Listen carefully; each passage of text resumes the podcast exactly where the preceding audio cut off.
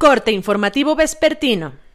Esto es Mi Morelia Radio, el resumen preciso de los acontecimientos más relevantes con información del portal de noticias más grande de la región. Mi Morelia Radio. Bienvenidos. Este 13 de julio del 2020, estas son las noticias. Un total de 23 establecimientos, entre los que se encuentran 14 bares y 9 centros nocturnos, fueron visitados el pasado fin de semana con ayuda de 6 inspectores de Dirección de Inspección y Vigilancia del Ayuntamiento de Morelia y 9 oficiales de la Policía Municipal, quienes verificaron que los negocios implementaran correctamente los protocolos sanitarios recomendados por los tres niveles de gobierno para prevenir contagios de COVID-19. La Secretaría de Educación Pública dio a conocer las fechas de inscripciones y reinscripciones para las escuelas de educación básica en México. De acuerdo a lo publicado por el Diario Oficial de la Federación, las fechas para realizar inscripciones y reinscripciones serán los próximos 6 y 7 de agosto.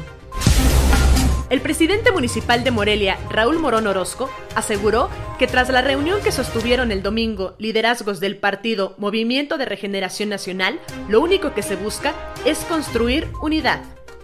El principal elemento es, construyendo una actitud unitaria este, dentro del, partido y yo creo que es muy conveniente, muy pertinente.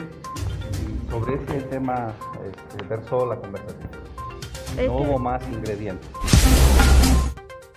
Durante el mes de julio, la aerolínea Volaris conectará mediante 381 vuelos a las ciudades de Morelia con Tijuana, Oakland y Chicago y Uruapan con Tijuana con tarifas desde 1.649 pesos en rutas nacionales por viaje sencillo. En Morelia comenzó el curso taller como parte del programa de incubación de cooperativas para consolidar 30 sociedades de este tipo en la ciudad, con el objetivo de resarcir las afectaciones en la economía provocadas por el COVID-19. En el evento, la titular de la Secretaría de Fomento Económico de Morelia, Gabriela Molina Aguilar, explicó. Las cooperativas a veces se van desvaneciendo con el tiempo, sí. A veces uno sale enojado con la familia y que uno los quiere, es difícil trabajar en comunidad. Hay eh, la receta purépecha en las comunidades, como yo, el buen ejemplo que era en Oaxaca. Hay un uso y costumbre de trabajar cooperativamente. Actualmente no, actualmente nos hemos hecho más individualistas, más egoístas, porque el modelo así nos exige un poco pensar en la competitividad.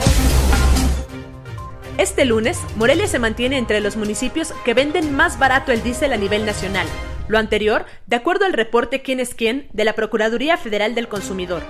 En este sentido, una de las estaciones de servicio en el municipio figura entre las que más venden a precio más bajo el diésel con precios vigentes en el país del 29 de junio al 5 de julio del 2020.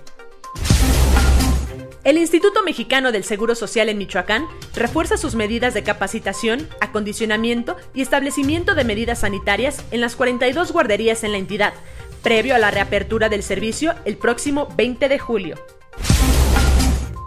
El Ayuntamiento de Morelia interpuso una denuncia penal ante la Fiscalía Especializada en Combate a la Corrupción por la presunta comisión de un delito por parte de la empresa que ha administrado el relleno sanitario durante los últimos 10 años, Veolia Residuos Bajío, en posible contubenio con anteriores administraciones municipales con cifras alteradas de lo que ingresaba a ese espacio. Informó desde Morelia, Michoacán, Cintia Arroyo. Esto fue Mi Morelia Radio. Te invitamos a que estés siempre bien informado. www.mimorelia.com Mi Morelia Radio. Hasta la próxima.